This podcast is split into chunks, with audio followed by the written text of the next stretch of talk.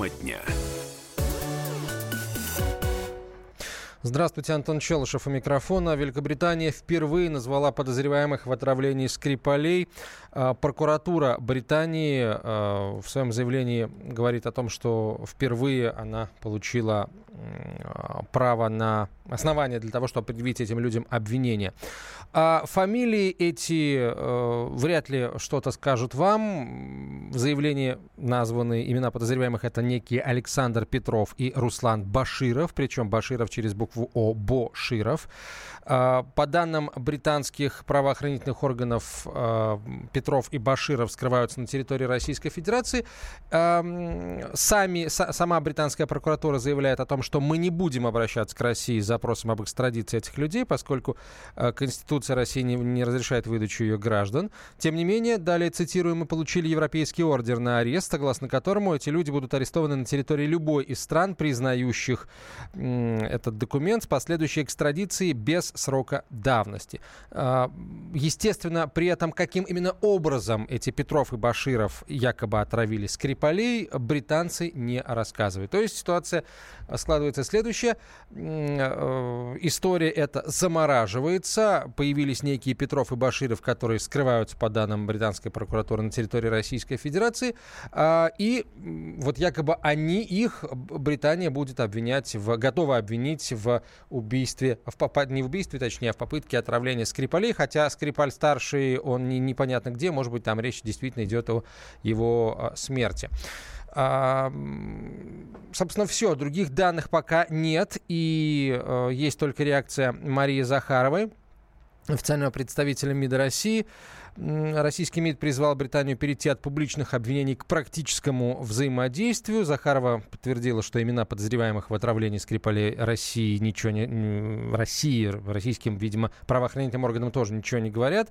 А, вот цитата Захаровой. А, в СМИ появились заявления британских официальных лиц относительно подозреваемых по делу Солсбери и Эймсбери. Делается увязка с Россией. Опубликованные в СМИ имена, как и фотографии, нам ничего не говорят. Вновь призываем британскую сторону перейти от публичных обвинений информационных информационных манипуляций к практическому взаимодействию по линии правоохранительных органов, заявил Мария Захарова. Ну, понятное дело, что никакого взаимодействия не будет, потому что взаимодействие подразумевает объяснение британской стороны в том, как же Скрипалей на самом деле эти неизвестные люди отравили, а Британия вряд ли будет переходить, переводить это дело в практическую плоскость, так всем удобно, да, есть отравление Скрипалей, есть люди, представители России, которые якобы это сделали, они находятся в России, Россия их не выдаст, Россия виновата.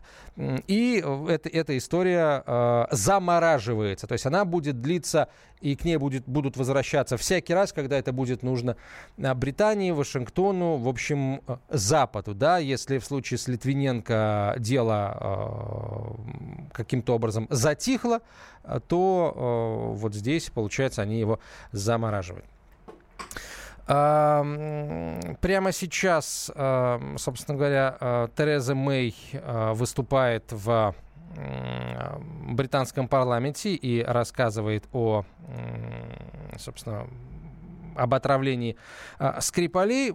Послушаем обязательно и послушаем обязательно о том, что она скажет, и если там появится какая-то конкретика, обязательно вам об этом, а, вам эту информацию передадим, но есть подозрение, что никакой конкретики не появится о том, что русские во всем виноваты. Ну, мы уже слышали, как целые выступления, там, что премьера Великобритании, что президент Соединенных Штатов, других официальных лиц в западных странах были посвящены только этому, без предъявления каких-либо доказательств. Поэтому вряд ли здесь мы что-то новое сейчас от госпожи Мэй услышим. Вот мы новое увидели, когда она танцевала в Африке с детьми. Вот это было действительно новое. А так вот сейчас вряд ли. А, на Украину отправляемся. Спикер Верховной Рады э, Поруби вновь отличился. Он назвал Гитлера, цитата, самым большим демократом. Сам Поруби при этом отметил, что он, он назвал себя огромным сторонником прямой демократии, в том числе потому, что она позволяет манипулировать людьми. А, вот вряд ли украинская... Ну, вся, всякий раз, когда что-то на Украине происходит, мы думаем, ну, уже, наверное, ничем больше украинцы нас, украинские э, лидеры нас удивить не могут, однако э, всякий раз они самих себя э, переплевывают. А политический обозреватель «Комсомольской правды» Александр Гришин выходит на прямую связь со студией. Саша, здравствуй. Добрый день. Скажи, пожалуйста, как... Я ре... думаю... да. Угу. Как Извините, реагировать, как реагировать на э, э, вот это заявление Порубия? Нужно ли реагировать в принципе на это? Если да, то как? Обращать внимание мировой общественности на то, что вот фашистская идеология ставится, ну, превращается да. в государственную на Украине, или как? Да, безусловно, именно это. А апеллировать а, к европейской общественности, к американским политикам, да, тыкать мордой, что называется, мордой в это Гуана, который они вырастили там.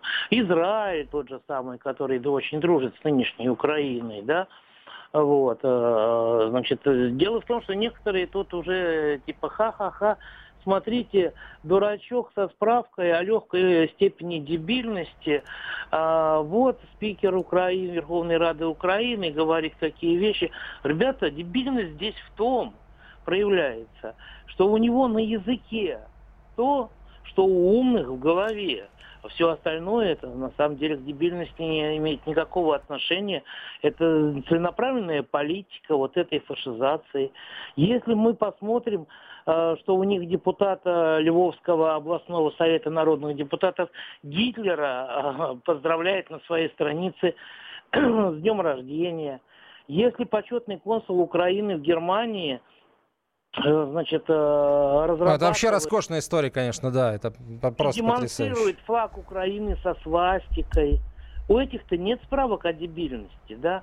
Если новая форма сборной Украины по футболу украшается надписью на спине «Слава Украине», ведь все же прекрасно понимают, что этот лозунг, да, они говорят, о, это на самом деле родилось во время Украинской Народной Республики, УНР там в 1918 году. Ребят, никто не знает, да, это УНР просуществовало э, фиг да нифига, что называется, и хрен да ни хрена и была, так сказать, э, чисто декоративным образованием на фоне, на фоне реальной германской оккупации Украины. Да? Никто не знает про ту УНР, что там они, как там. Да?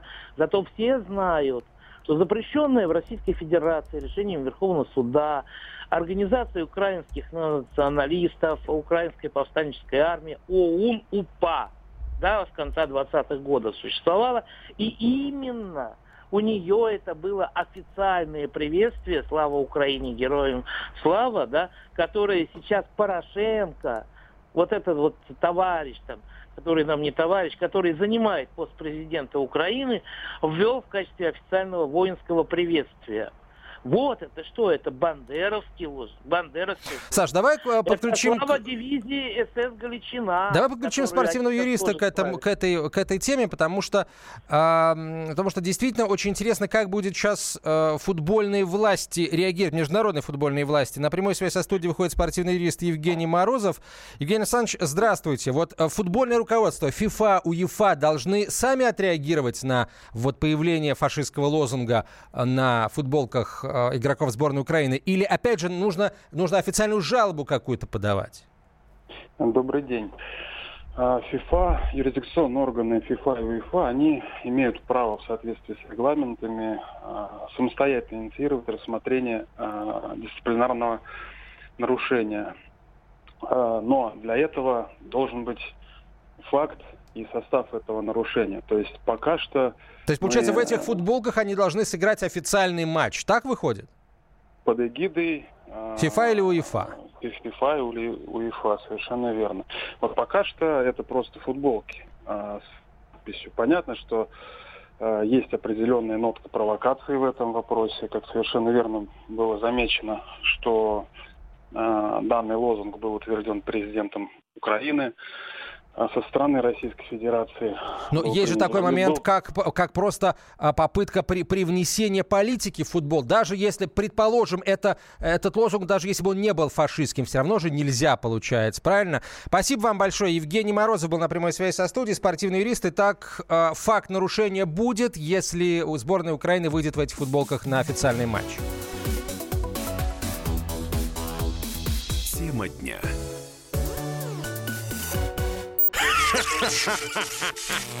Машина времени! Она работает! Док, а ты уверен? Да! Посмотри сам! Но, док, это же просто радиоприемник. А чего ты ждал? Давай, включай дежавю! Вперед! В прошлое! Ностальгический удар от Михаила Антонова. Воспоминания о том, что мы бережно храним в памяти. Программа «Дежавю» по будням с 11 вечера в прямом эфире радио «Комсомольская правда».